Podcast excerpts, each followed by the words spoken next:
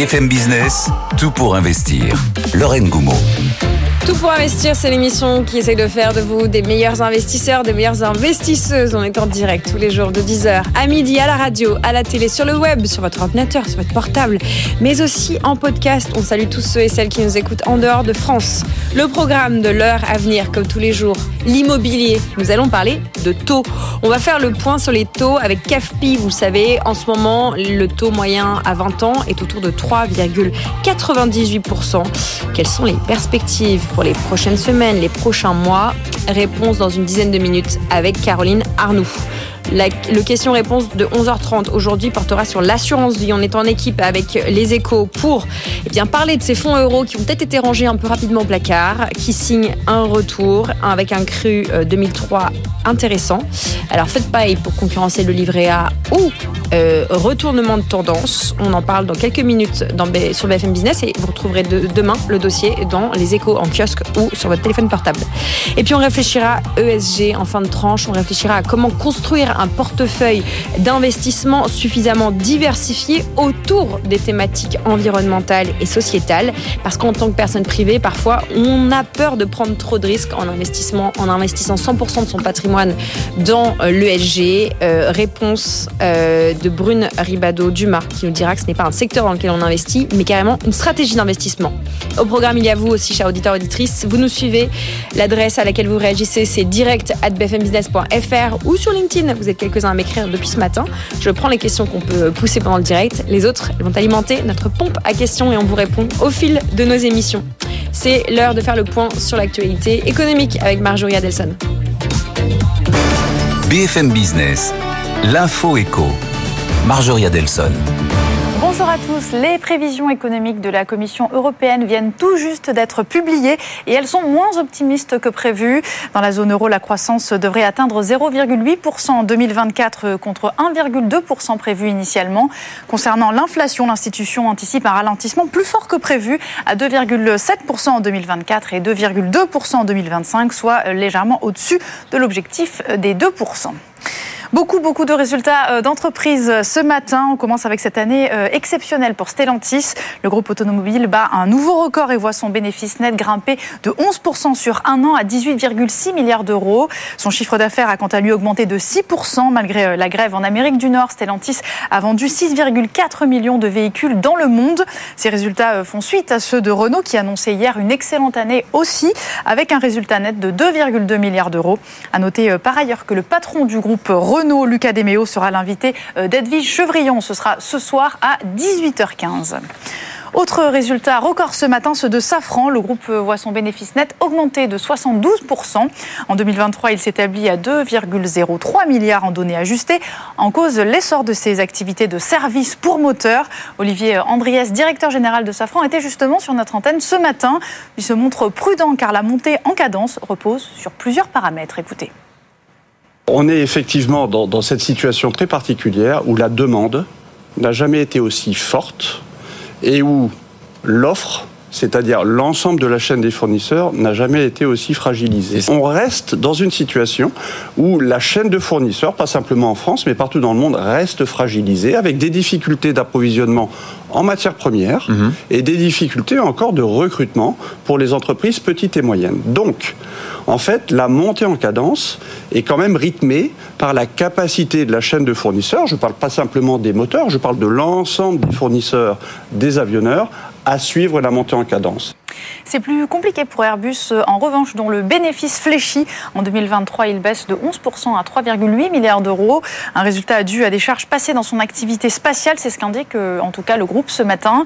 Le constructeur a toutefois réussi à fournir 735 avions à ses clients malgré des difficultés dans sa chaîne de fournisseurs. Il prévoit une bonne cadence pour 2024 avec 800 livraisons. Du côté euh, des médias et télécommunications, ça va bien pour Orange. Son bénéfice net découle, décolle de plus de 13% à 2,44 milliards d'euros. En cause, la croissance de son résultat d'exploitation. Son chiffre d'affaires augmente quant à lui de 1,8%, tiré par euh, la progression du service en détail et la zone Afrique-Moyen-Orient. On termine avec Google qui inaugure euh, demain à Paris un centre dédié à l'intelligence artificielle. Il ouvrira en présence du PDG et de Bruno Le Maire. La structure euh, rassemblera plus de 300 chercheurs et ingénieurs. Le laboratoire est doté d'un budget de plus de 300 millions d'euros.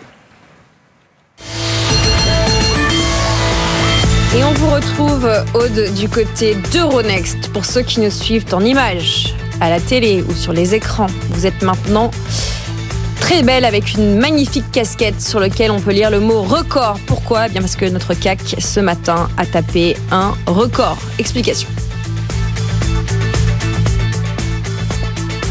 Et eh oui, le record, il est, il est au rendez-vous hein, parce qu'on a quand même pulvérisé l'ancien plus haut historique du CAC euh, de plus de 40 euh, points. On est monté jusqu'à 7750 euh, points ce matin. Là, on est tout juste en dessous, 7748 points.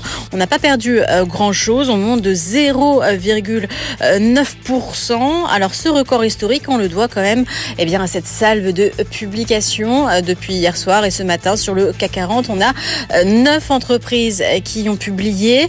En tête de l'indice d'ailleurs, c'est l'automobile hein, euh, qui se démarque franchement. On a Renault qui prend 6,3% euh, à 40,10 euros. Alors Renault qui a fait état d'un chiffre d'affaires de 52 milliards et surtout sa marge opérationnelle record hein, jamais atteinte 7,9%. Euh, Donc c'est franchement franchement bien accueilli. Stellantis aussi forcément. là aussi on est sur des chiffres records 189 milliards d'euros de chiffre d'affaires, plus de 12% de marge opérationnelle et ce sera aussi euh, euh, l'objectif de l'an prochain. On prend 4,7% Pernod Ricard. Alors, c'était un petit peu plus mitigé du côté des chiffres parce que ça allait mal du côté des États-Unis et de la Chine. Mais dans sa communication, la direction de Pernod Ricard a fait attention à dire que justement, ça allait se redresser sur le marché américain. Voilà qui est salué. On prend 4% et puis on notera aussi Safran, Schneider Electric ou encore euh, d'autres d'autres valeurs hein, qui montent. on prend d'ailleurs 3% sur Schneider Electric. Alors celle qui est un petit peu moins bien accueillie euh, parmi les publications du matin, c'est quand même Airbus. Alors on perd seulement 0,8%. On a un bénéfice net euh, qui s'est replié hein, euh, en 2023. on a aussi Airbus qui a abaissé ses prévisions de livraison pour l'an prochain, pour cette année. On sera seulement à 800 appareils. Et pourtant, Airbus a, donné un dividende exceptionnel, mais ça n'a pas réussi à faire oublier donc ces euh, résultats en berne. Donc Airbus qui perd 0,8%. Et puis sur le SBF 120, ça va pas très bien pour l'immobilier commercial. C'est Mercialis qui publiait euh, ce matin et euh, l'action perd 5,4%. Et puis Nexens fait, tiens, fait jeu égal avec Renault sur le SBF parce qu'on gagne 6,8%. Nexens, là aussi, un, très, une très belle année. Nexens qui vise une meilleure rentabilité en 2024. Voilà donc pour les publications de ce matin et comment elles sont accueillies. En tout cas, ça nous donne euh, du carburant pour aller euh, plus haut. Donc 7748 points. Le euh, record, il est à 2 points, à 7750 et on monte donc de 0,9%. C'est l'heure de votre histoire, Aude. Ce matin, vous allez nous parler d'un tweet et de Saint-Valentin et de la Banque Centrale Européenne. Racontez-nous. Il est possible de faire rimer amour et politique monétaire. Lorraine, écoutez, dans un tweet institutionnel, la BCE a repris euh, ce fameux poème anglais, hein, Roses are red, violets are blue, qu'on peut ensuite suivre, euh, poursuivre selon ses envies, tant que c'est en vert, hein, bien sûr. Alors c'est ce qu'a fait la BCE. Alors l'inspiration de la Banque centrale hein, euh, pour ce poème a été de nous parler de la cible d'inflation des 2%, de dire qu'on était en train de s'en approcher.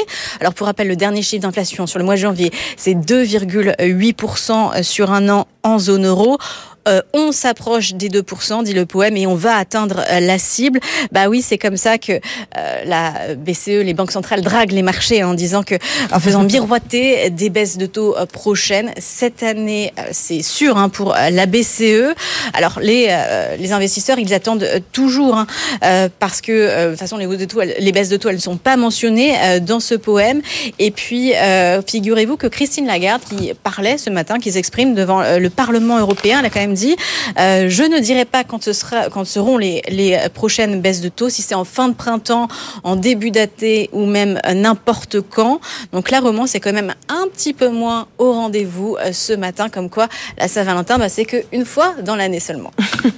Merci Aude pour cette analyse de comment la BCE drague les marchés. Euh, très inspirant. On vous retrouve un peu plus tard. Du côté d'Eurodex, peut-être avec de nouveau un beau port de casquette, puisque je vous le rappelle, le CAC a battu un nouveau record. Il y a quelques minutes autour de 7750 points. Et là, il est un petit peu redescendu de 6 points, hein, autour de 7744 points. On a parlé de bourse, on a parlé d'IA, on a parlé des marchés. Nous allons parler d'immobilier juste après la pub. À tout de suite. Tout pour investir. La place de l'IMO. La place de l'IMO, tous les jours, dans tout pour investir. Caroline Arnoux est avec nous ce matin. Bonjour Caroline. Bonjour. Vous êtes aux manettes de CAFPI avec vous. On va parler taux, prêt. On va faire un petit point, un petit point sur ces taux IMO.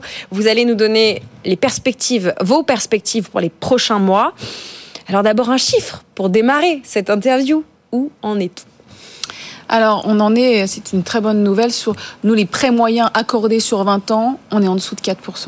Alors on est euh, en moyenne à 3,98, donc euh, on est juste en dessous des, 4%, mais c'est quand même une bonne nouvelle. Et à 20 ans, sur des beaux dossiers, euh, on peut être à 3,52, 3,53, donc on a quand même des très bonnes conditions de taux. Il faut se souvenir que en fin d'année dernière, on était sur les mêmes durées à 4,33 en décembre, on était à 4,10 en janvier. bon, 4,33 c'était les taux de, 2009, hein, donc, mm, mm.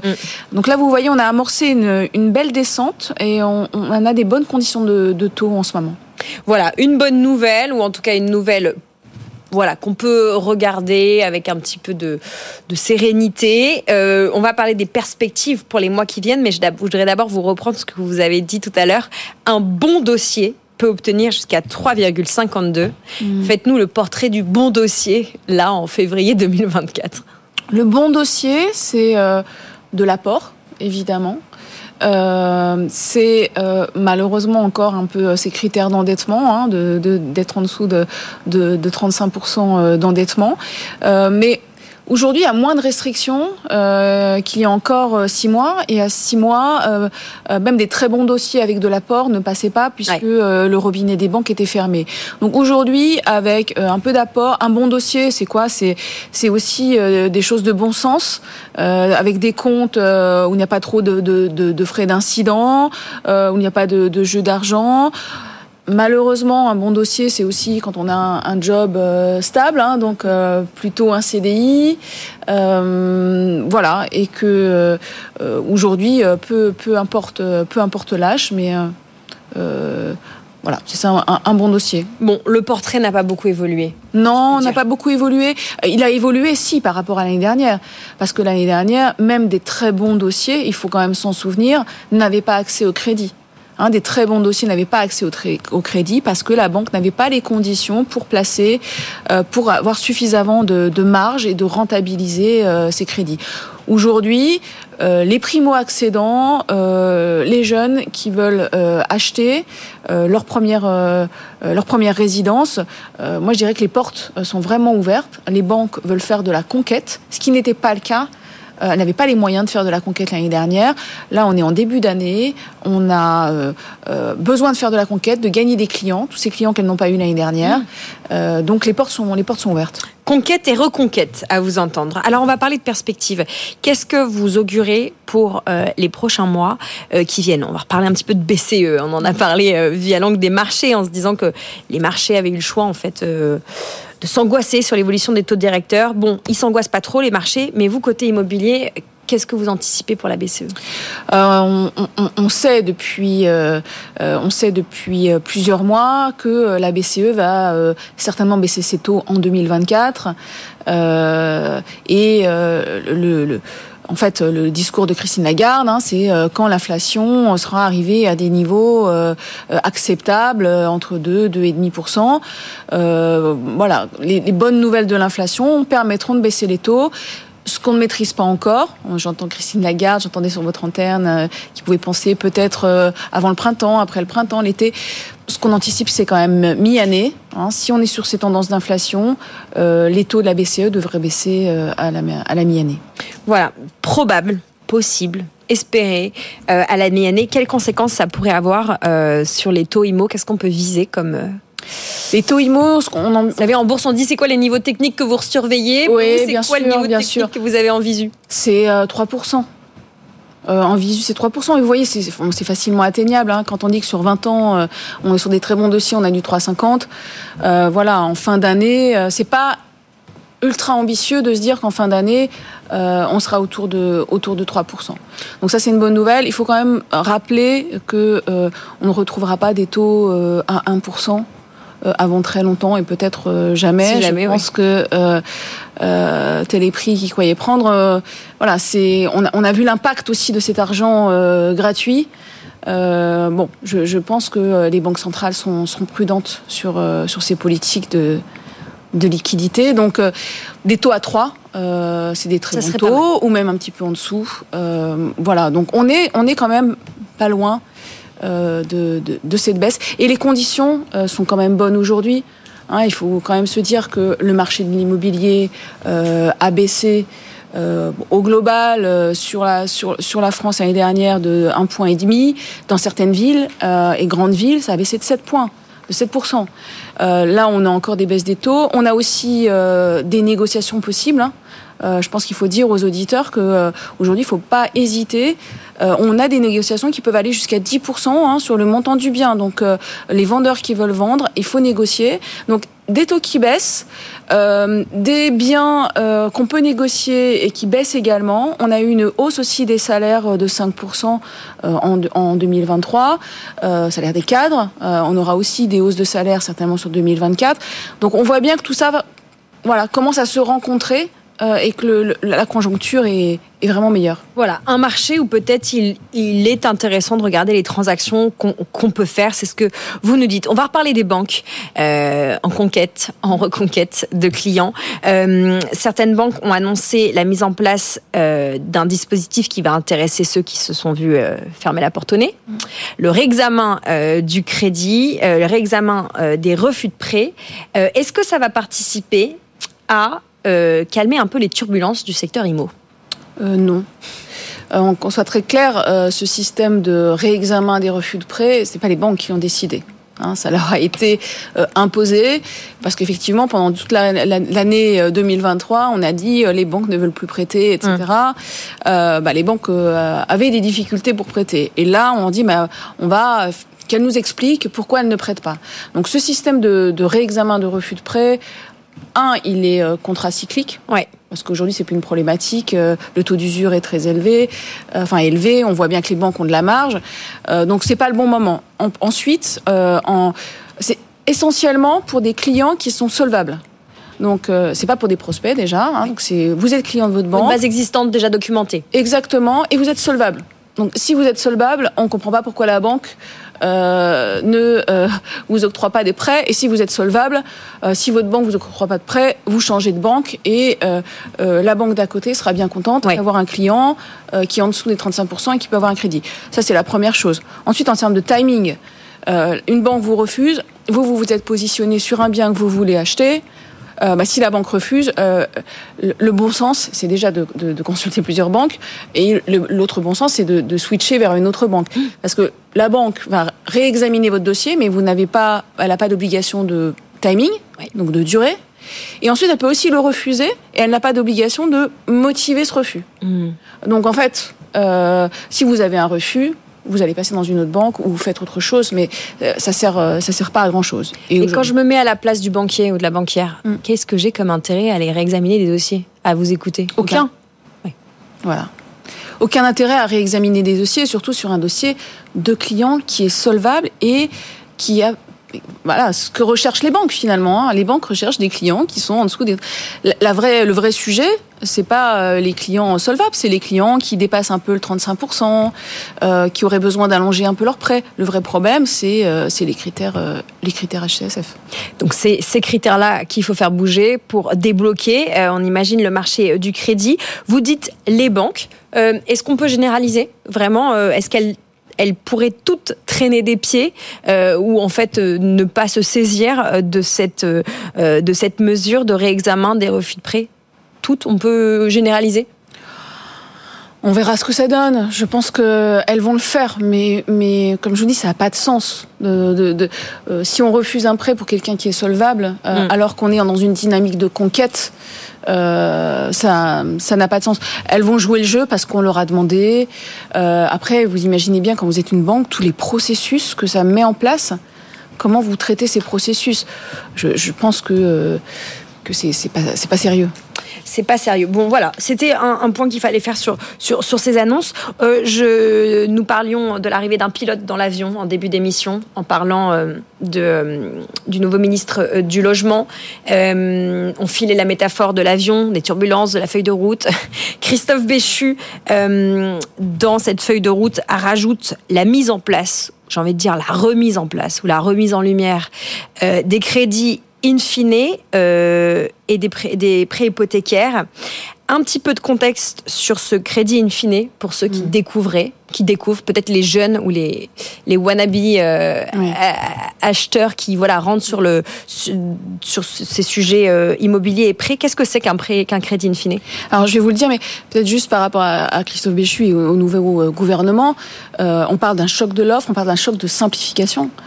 Et là, on est plutôt dans un, choc de complexification parce que, euh, euh, voilà, euh, demander aux banques de, revoir des dossiers, faire des, nouveaux types de crédits, ça aussi, c'est extrêmement compliqué de mettre en place pour, pour une banque des nouveaux processus, des nouveaux types de crédits. Donc, on est un peu loin d'un choc de simplification. Donc, cette nouvelle idée, euh, alors je crois que le gouvernement rencontre les banques euh, le 26 euh, le 26 février. Mm. le crédit in fine, ça, ça existe, hein, ça a déjà existé. Comme son nom l'indique, ça veut dire que vous remboursez d'abord les intérêts hein, sur la durée du prêt et in fine, à la fin, vous remboursez la grosse partie qui est le capital. Mm, mm. Donc effectivement, ça permet de baisser les mensualités. Mais en réalité, un crédit in fine, c'est beaucoup plus cher. C'est-à-dire que c'est pas pour monsieur et madame tout le monde. C'est pas pour monsieur et madame tout le monde, c'est pour des investisseurs. Hmm. Parce que le, quand vous achetez de, quand vous faites de l'investissement locatif, ça par contre c'est une bonne idée. Hein, si vous faites de l'investissement locatif, euh, le crédit in fine c'est un bon levier parce qu'en fait votre loyer, les loyers perçus hein, du, logement que vous avez acheté, euh, vont être ISO au remboursement des intérêts alors que euh, dans des crédits amortissables normaux où vous remboursez aussi du capital, parfois vous avez un reste à charge en fait entre le loyer euh, et euh, le crédit. Donc ça c'est une bonne idée. et puis c'est une bonne idée aussi pour l'investissement locatif parce mmh. que ces intérêts vous pouvez les déduire des impôts. Donc c'est pour il faut il faut 30 d'apport hein, pour un crédit in fine.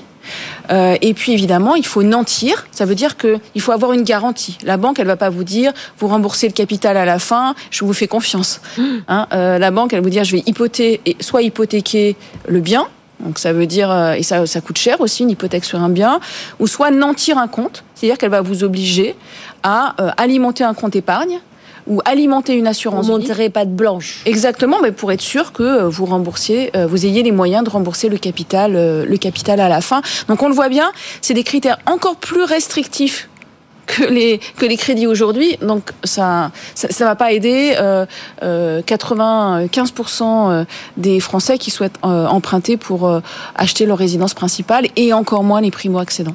Voilà, le pilote de l'avion immobilier Guillaume Casbarian et évidemment le, le, ministre au-dessus Christophe Béchu avec ses propositions. Ce choc de complexification, c'est en tout cas votre ressenti, Caroline. Il y a cette question sur les, les outils du crédit. Peut-être que j'ai une vision trop business de la situation, mais je me dis peut-être que l'offre, elle, elle devrait venir vraiment des banques. C'est aux banques de trouver des produits d'appel qui permettent aussi ultimement de dynamiser le marché au lieu d'attendre du gouvernement ou d'en haut que ça tombe. Oui, tout à fait. Alors, euh, il existe quand même déjà du dispositif. Hein. On a des PTZ. Euh, je pense qu'il faut se renseigner. Il faut dire aux gens qui veulent acheter aujourd'hui que les conditions sont réunies, les banques sont là, les conditions sont réunies. Renseignez-vous. Euh, bah, auprès des banques, euh, auprès des courtiers. Euh, il y a des dispositifs pour acheter. Et puis, voilà, il faut, il faut aussi un petit peu, il faudra un peu plus épargner aujourd'hui, avoir un peu plus d'apport pour pouvoir emprunter. Mais les conditions sont en train de, de se réunir. Et c'est pas des nouveaux produits euh, qui vont relancer le marché. Hein, c'est vraiment euh, les du meilleur marketing. Voilà. en mettre en avant des produits qui existent pour tous les profils. Mais les, les, emprunteurs reviennent. Hein. Aujourd'hui, ils reviennent, revenez faire des calculs d'enveloppe parce que là où vous ne pouviez pas emprunter, on a vu la différence de taux. Là où vous ne pouviez pas emprunter en fin d'année dernière, Aujourd'hui, votre situation, elle a pu vraiment changer beaucoup Hmm. par rapport à ces critères d'endettement avec la baisse des taux. Donc revenez euh, pour les, les acheteurs, les emprunteurs, les investisseurs, refaire vos simulations. Voilà, le conseil de Caroline Arnoux, directrice générale de CAFPI, revenez pousser les portes, allez parler à plusieurs banques, parce qu'il y a des choses à faire dans ce marché immobilier euh, qui est en, en, en mouvement, finalement. Il se passe des choses. Euh, on a reçu quelques messages d'auditeurs. euh, je vous remercie tous ceux et celles qui nous écrivent, notamment Thomas, qui est dans une situation euh, qui ferait rêver Marie. Il possède du cash, il n'a aucun emprunt et il est hébergé à titre gratuit. Il aimerait faire un investissement immobilier LMNP pour acheter sa résidence principale. Enfin, pardon, un investissement LMNP ou acheter sa résidence principale. Il nous demande dans quel ordre euh, il faut faire ça, quand on peut faire les deux. On vous répondra demain, Thomas. L'ordre à privilégier quand on a du cash. Est-ce qu'il faut partir sur un investissement ou acheter sa maison, acheter son appartement, sa résidence principale Bonne question. Si vous voulez bien patienter un peu, Thomas, on vous répondra demain puisque le vendredi, c'est les experts de l'IMO. Une demi-heure pour adresser, pour répondre à l'ensemble euh, des sujets immobiliers euh, qui vous concernent, chers auditeurs, auditrices. Merci Caroline et merci FP. Vous restez avec nous, on marque une petite pub et après on s'occupe de votre assurance vie. Voilà, assurance vie au programme avec Marie-Christine Sonquin. À tout de suite.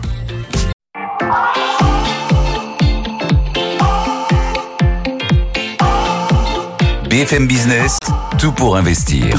Lorraine Goumeau.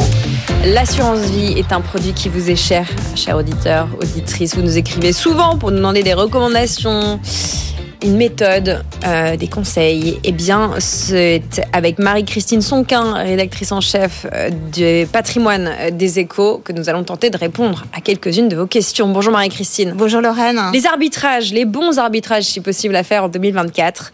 L'assurance vie et son acteur, le fonds euro, sur lequel on a pas mal cassé de sucre. Sur le dos duquel on avait pas mal cassé de sucre, alors que il signe un retour. Il signe un retour ces fonds euros avec un bon cru 2023. Alors, euh, est-ce que ça va concurrencer le livret A? Est-ce que c'est un petit feu de paille pour euh, donner Alors, un- mettre un peu d'ombre sur le livret A Ou est-ce qu'il y a un vrai retournement de tendance? Je pense pas que ce soit quand même un feu de paille. Il faut dire que euh, le fonds en euros de l'assurance vie, c'est quand même un placement chouchou des Français. Et pourquoi? Pour une très bonne raison, parce que votre capital est garanti. C'est l'assureur qui vous garantit le capital. Donc là, quand on est euh, dans un contexte euh, quand même très anxiogène comme on l'est en ce moment, c'est d'abord un atout de taille. Alors certes, c'est aussi le, le- le cas du livret A. Et pourquoi est-ce qu'on a pas mal cassé dessus, comme vous dites, Lorraine, sur le dos de ce pauvre euh, fonds en euros ben, C'est parce qu'en fait, il a été pris dans une conjoncture quand même extrêmement défavorable. Pourquoi? Résumez-nous simplement. alors, je vous résume. Comme le capital est garanti, les assureurs, ils investissent essentiellement en obligations parce qu'ils n'ont pas envie d'être pris à revers si jamais ils doivent rembourser. Donc, ils, ils investissent en obligations. Jusqu'à une période très récente, le- les taux des obligations étaient très bas, n'ont pas arrêté de baisser pendant une très longue période. Donc à chaque fois, vous aviez le rendement de ce pauvre vieux fonds en euros qui n'arrêtait pas de baisser après année après année. Et là, retournement de tendance, les taux se sont mis à grimper. Donc les fonds en euros se sont trouvés face à une concurrence d'autres produits d'épargne, dont le livret A.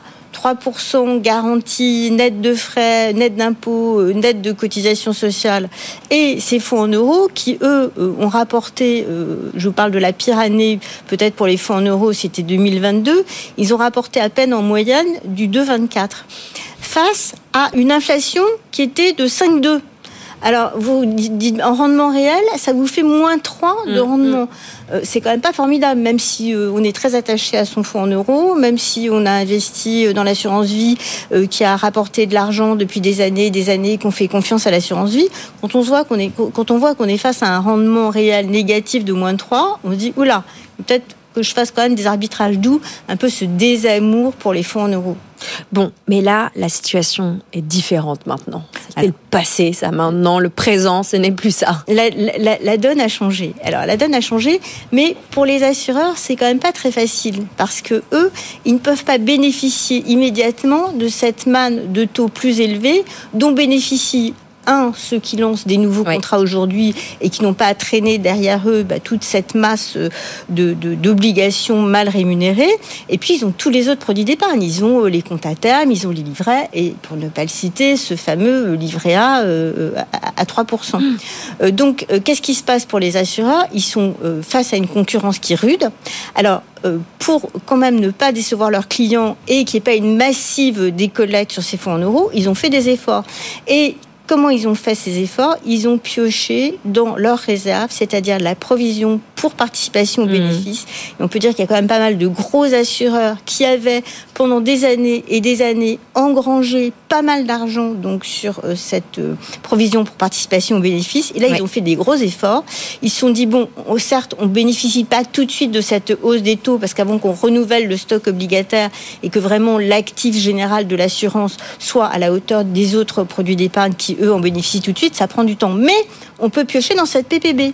Donc ils ont pioché dans cette PPB et voilà qui euh, vous offre des rendements euh, de l'ordre de 3%, voire davantage pour certains.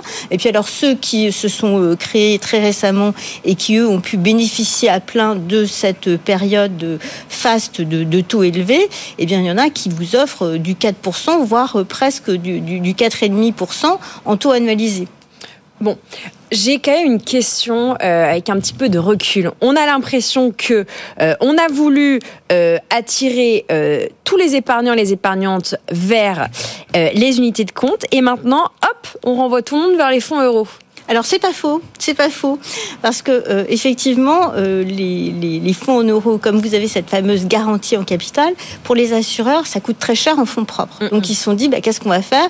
On va attirer le, le, le plus possible euh, les épargnants vers les unités de compte, parce qu'avec les unités de compte, la configuration est totalement différente. Ce n'est pas l'assureur qui prend le risque, c'est l'épargnant qui prend le risque. Donc pour l'assureur, c'est tout bénéfice. Mais là, le, la configuration a changé. Pourquoi? Parce qu'ils se disent, oh là là, si tout le monde sort maintenant de ces fonds en euros pour aller vers les unités de compte ou pour aller vers d'autres produits d'épargne, qu'est-ce que je suis obligé de faire pour payer les rachats, pour euh, donner de l'argent aux gens qui sortent? Eh bien, je suis obligé de vendre le stock d'obligations que j'ai actuellement. Et ce stock d'obligations, ce sont des obligations qui sont mal rémunérées donc qui valent beaucoup moins cher que par le passé. Donc s'ils les vendent aujourd'hui, qu'est-ce qu'ils font les assureurs? Ils concrétisent leur moins-value. Et ça, bien évidemment, ils ne veulent pas le faire. Donc pour que les gens restent sur les fonds en euros et pour attirer vers les fonds en euros, ben, qu'est-ce qu'ils font? Ils font tout ce qu'ils peuvent pour gonfler les rendements et être concurrentiels par rapport aux autres produits d'épargne. En début d'émission, on parlait de l'importance de, de l'horizon, euh, du euh, time in market. C'est peut-être pas le moment de passer d'un contrat à l'autre alors?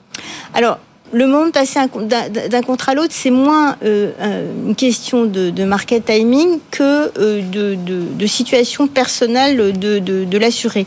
Parce que ce qu'il ne faut pas oublier, c'est que euh, l'assurance vie, c'est un cadre juridique et fiscal extrêmement précis, extrêmement complexe, et qui bénéficie encore aujourd'hui, bien que les avantages soient reniés euh, d'année en année, qui bénéficie encore aujourd'hui d'une configuration juridique et fiscale euh, très privilégiée. Mmh. Donc il faut faire très attention si vous rachetez votre contrat d'assurance vie, c'est-à-dire si vous récupérez vos fonds, parce que ça peut être délétère sur le plan juridique et surtout sur le plan fiscal. Mmh. D'abord parce que vous pouvez être imposé lourdement sur les plus-values qui ont été réalisées, vous ne serez pas imposé sur le capital, mais sur les plus les plus-values réalisées. Donc il faut voir à quelle date vous avez souscrit votre contrat, il faut voir combien vous avez sur votre sur vos contrats au total, si c'est plus ou moins 250 000 euros, parce que la fiscalité euh, est différente dans ce cas.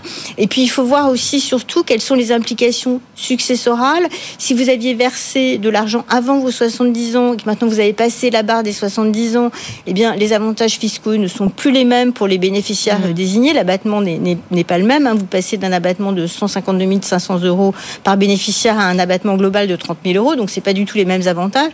Bref, euh, euh, racheter ce que vous avez sur votre contrat parce qu'il vous rapporte peu pour tout mettre sur un contrat qui rapporte beaucoup, ben, sur le coup, ça peut sembler être une bonne idée, mais en fait, ça peut être totalement contre-productif sur le plan fiscal. Donc, il faut faire extrêmement attention quand on veut faire ce, ce type d'arbitrage. Alors, Évidemment, euh, c'est pas pour autant qu'il faut laisser passer le train et regarder euh, ces nouveaux contrats euh, de loin. Pourquoi ne pas euh, commencer à investir sur ces nouveaux contrats euh, qui sont très bien rémunérés? Voilà, ouvrir une nouvelle assurance vie, ouais. simplement. Ouais. Garder euh, son ses anciennes. On va finir en parlant de quelqu'un dont on a beaucoup parlé, le fonds daté, les fonds datés. on en a beaucoup parlé comme altern alternative, opportunité euh, du moment. Quel est votre regard, Marie-Christine, à vous et votre équipe sur les fonds datés Alors moi, je suis assez positive hein, sur les sur les fonds datés. Il y a de très belles opportunités en ce moment. pourquoi ne pas les saisir? Il faut bien sûr faire attention à une bonne répartition de, de, son portefeuille, à une diversification des mm. risques. Mais je pense que effectivement, il y a toujours de bonnes opportunités sur, sur les fonds datés, avec une réserve aussi toutefois concernant les frais. Et puis, il ne faut pas oublier que c'est pas l'équivalent du fonds en euros, hein, même si euh, c'est quand même un rapport rendement-risque tout à fait euh, acceptable et que c'est ça n'est pas, pas le placement le, le, plus risqué du marché.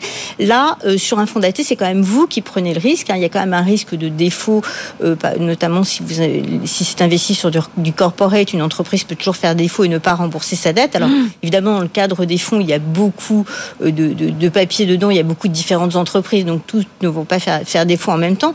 Mais il ne faut pas oublier que là, c'est vous qui prenez le risque, ce n'est pas l'assureur, ce n'est pas l'équivalent d'un fonds en euros. Un dernier mot sur euh, une, une, piste qui héberge discrètement, mais dont on aime bien euh, remonter la trace, si je peux dire, dans cette émission, c'est la possibilité euh, d'intégrer plus de non-cotés dans son assurance vie. Votre regard là-dessus alors, je suis quand même un petit peu sceptique. Aujourd'hui, tous les, professionnels du non-côté n'ont qu'un mot à la bouche, c'est la grande démocratisation du, du non-côté. Voilà je suis toujours un petit peu réticente quand on parle de, démocratisation, parce qu'en général, quand on commence à démocratiser des placements, c'est un que le, bon moment pour investir est passé, et puis que deux, en général, on va se faire plein de frais euh, en, en, prélevant beaucoup de frais sur le dos de, l'investisseur privé. Alors après, il ne faut pas non plus jeter le, bébé avec l'eau du mais euh, dans le cadre d'une loi euh, qui a été votée, la loi Industrie verte qui a été votée en octobre, il y a une possibilité, non seulement une possibilité, mais éventuellement une ouverture pour une obligation, et ça, ça serait précisé par arrêté, d'intégrer du non-côté euh, dans euh, les PER sous mandat et euh, dans les, les, contrats d'assurance vie avec une gestion sous mandat. Et il y aura une part à ce moment-là obligatoire lorsqu'il s'agirait de, de, gestion sous mandat de non-côté. Alors, bon, moi, ça m'a beaucoup surpris. Ça a aussi beaucoup surpris certaines associations, dont la FEDER, pour ne pas la citer, qui est un peu montée au créneau mmh.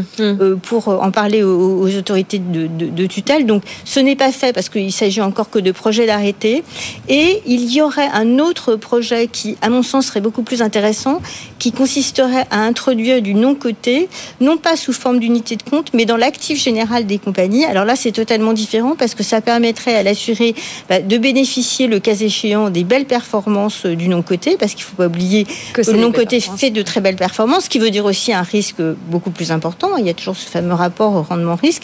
Mais là, ce n'est pas euh, l'épargnant qui prendrait le risque, ce seraient les compagnies d'assurance qui, elles, sont quand même, je pense, euh, mieux à même de juger de l'opportunité ou non d'investir euh, dans certains projets et de sélectionner le non-coté. Et puis qui, d'autre part, bénéficient de frais beaucoup moins importants, puisque pour les institutionnels, les frais sont toujours écrasés par rapport à ceux qu'on inflige aux particuliers. Donc là, je pense que c'est une piste extrêmement intéressante et à creuser. Donc je n'ai rien contre le non-coté, mais tout dépend de, la façon de l'aborder. voilà, vers une obligation d'introduire euh, dans les mandats de gestion des PER et des assurances vie du non-côté, et peut-être cette piste, cette sous-piste à intégrer euh, du non-côté dans l'actif général des fonds euros. On n'est pas contre, mais il faut voir un peu plus à quoi ça ressemblera. Absolument. Ça ressemblerait peut-être.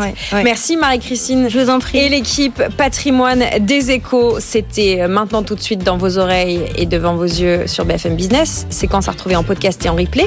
Et ce sera dès demain dans votre kiosque dans la rue ou dans votre kiosque digital ou dans votre téléphone portable et votre écran dans les échos.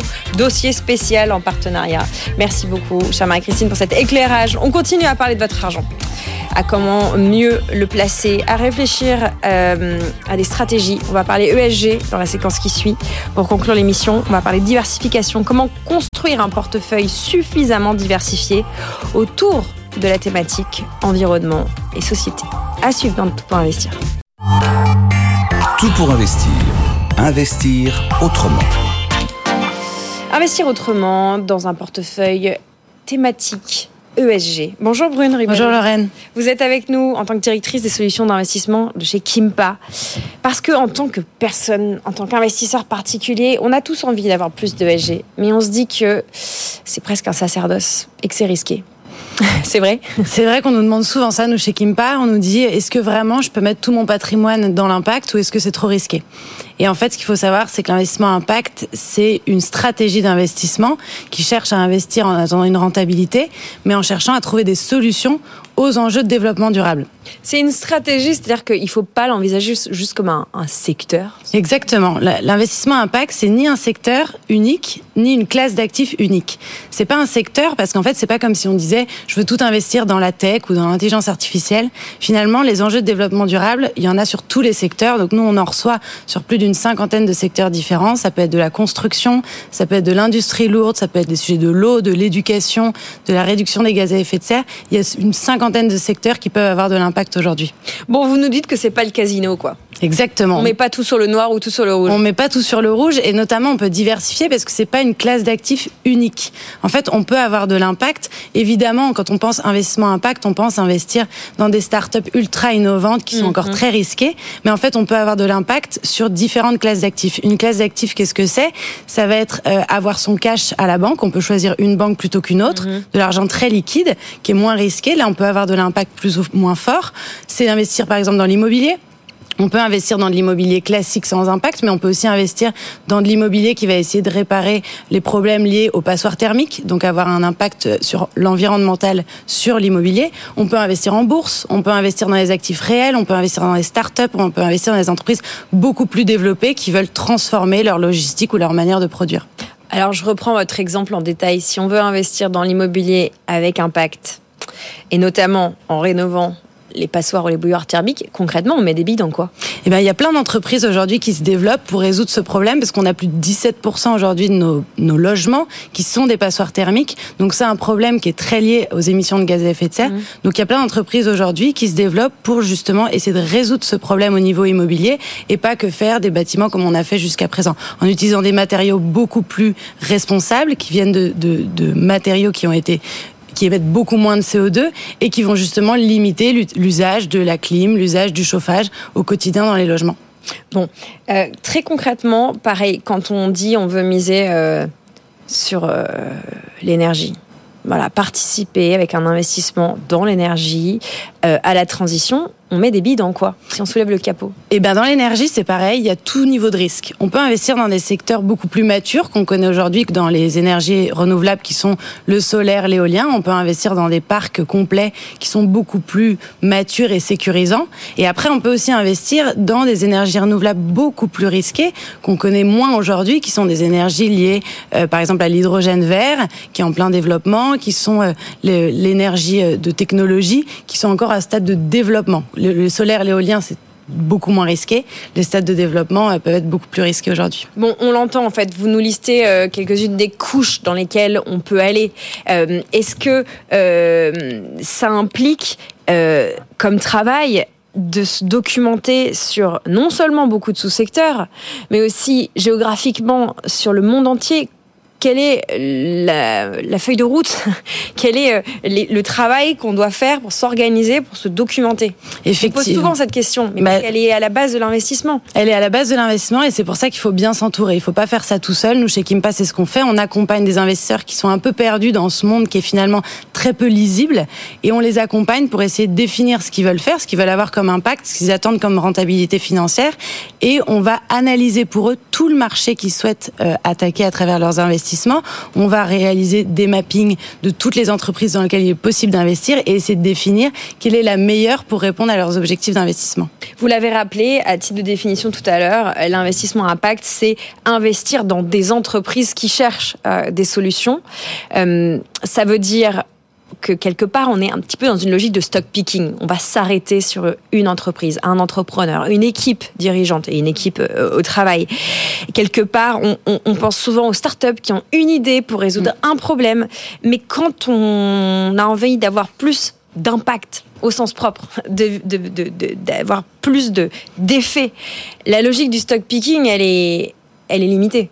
Oui, tout à fait. Après, on peut avoir de l'impact, notamment en participant autrement que financièrement dans un investissement. On peut évidemment apporter de l'argent à une entreprise, mais on peut également travailler sur la gouvernance de l'entreprise, participer au conseil d'administration pour aider à transformer, pour aider à développer le réseau et développer l'entreprise à proprement parler.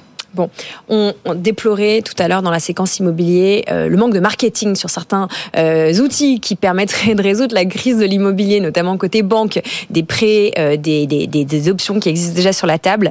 il y a aussi cette logique de marketing dans l'ESG mm. avec beaucoup de suspicion de greenwashing.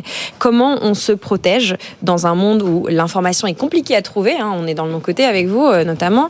comment on fait pour se, se avoir accès à, à l'info et ne pas tomber dans le panneau du greenwashing, euh, Brune, pour conclure Effectivement, le, le marketing trompeur, c'est le grand défi aujourd'hui euh, des investissements impact, de l'investissement dans l'ESG, parce qu'on voit de plus en plus d'entreprises qui profitent un petit peu de cette vague pour annoncer des faits qui sont totalement faux. On, voit beaucoup d'entreprises qui annoncent des entreprises net zéro, donc qui vont émettre aucune émission de carbone, ce qui est complètement faux. Hein. Toute activité économique émet des émissions de carbone. Ils compensent avec d'autres mécanismes financiers qui permettent d'affirmer ça. Mais c'est là où il faut faire attention et bien être accompagné pour analyser soit tout le cycle cycle de vie de ce que propose une entreprise, soit regarder les différents scopes d'émissions. On parle de scope 1, scope 2, scope 3 mm, mm, mm. des émissions des entreprises. Voilà le guide euh, d'outillage, euh, enfin l'outil plutôt, euh, proposé par Brune Ribado Dumas de l'équipe de Kimpa. Les investissements ESG, oui, mais on soulève le capot, on regarde comment ça fonctionne et ce qu'on peut faire pour participer à aiguiller son argent, son épargne vers l'amélioration du monde. Merci beaucoup Brune. Merci Lorraine. C'est la fin de Tout pour investir. Merci à toute l'équipe pour la préparation de l'émission. Merci à vous tous pour vos nombreux messages. Euh, Tony, Franck et Johan, on vous répondra demain euh, notamment dans la séquence immobilier si vous voulez bien. Vous n'hésitez pas à continuer à nous écrire sur LinkedIn ou à l'adresse directe bfmbusiness.fr. Vous avez attrapé l'émission en cours de route, pas de panique. Elle est probablement déjà euh, en train d'être découpée pour être consultée sur notre site web, sur nos applications et puis bien sûr sur les plateformes de podcast habituelles, qu'elles soient européennes ou américaines. Demain, on sera là dès 10h. On parlera encore de la crise du logement qui transforme, qui se transforme en crise d'emploi et en crise sociale quelles conséquences et quelles solutions les experts de l'IMO pour adresser, euh, pour euh, répondre à ces questions. Et puis ce sera l'édito crypto avec Amaury Tonquédec qui est déjà parmi nous. Bonjour Amaury. Bonjour Lorraine, bonjour à tous. On vous trouve euh, vers 15h sur notre antenne pour parler crypto. Quel sera le programme? Eh bien, on a eu les ETF Bitcoin Spot et maintenant on va voir ce qui manque aux banques et aux fonds d'investissement pour accélérer, pour rentrer encore plus dans ce marché des, des crypto-monnaies. Est-ce que c'est les clients qui manquent? Les clients, il y en a, il y en a, mais il faut, il faut les convaincre. Mais pour qu'il y ait des clients, il faut aussi que les banques puissent proposer des offres. Et on va voir ce qui, ce qui, ce qui manque justement à ces banques pour qu'elles puissent le faire. Oui, on le rappelle, hein, ces ETF euh, Bitcoin, ils ne sont pas accessibles encore pour nous, Européens, enfin, sauf par des montages un petit peu compliqués. C'est pas pour tout de suite de notre côté de l'Europe. Euh, c'est euh, BFM Crypto, le club, à 15h, 21h30, juste après Tech Co, et à toute heure du jour et de la nuit en podcast. Avant ça, et dans 5 minutes, Sandra Gandouin prend les manettes de l'antenne. Bonjour Lorraine. Bonjour Sandra. Avec vous, avec Sandra. Alors une question essentielle, comment éviter le contrôle fiscal? Je pense que ça va vraiment, vraiment intéresser beaucoup de gens, mais on ne parlera pas que de ça. On parlera aussi de burn-out, plus généralement de santé C'est une émission de dépression, contrôle fiscal, burn-out. Et de médiation pour éviter la dépression. Ah. Bref, on va discuter de beaucoup de sujets et de tous ceux que vous nous, euh, de toutes les questions que vous nous posez à cette adresse avec vous, à bfmbusiness.fr. Vous êtes patron, indépendant, salarié, tout nous intéresse. On est avec vous dans quelques minutes. Vous avez un contrôle fiscal, vous voulez, euh, vous tombez en burn-out, mais vous voulez quand même faire de la médiation sur les autres problèmes que vous avez. Toutes les réponses dans 4 minutes dans Avec vous. L'adresse, vous l'avez entendu, c'est très simple. C'est avec vous at bfmbusiness.fr. Toute l'équipe est mobilisée pour répondre à vos questions. Je voulais vous donner le cours du Bitcoin, mais je ne l'ai pas sous les yeux. Je vous demande pardon. On est à plus de 52 000, me dit Amaury. Euh, le cours du Bitcoin qui se négocie, qui est autour de plus de 52 341 dollars précisément à l'heure où on se parle. Merci Sébastien et Yann euh, dans notre équipe euh, de Tout pour investir. Vous restez sur BFM, il est 11h56. On continue à s'occuper d'économie avec vous. Tout pour investir sur BFM Business.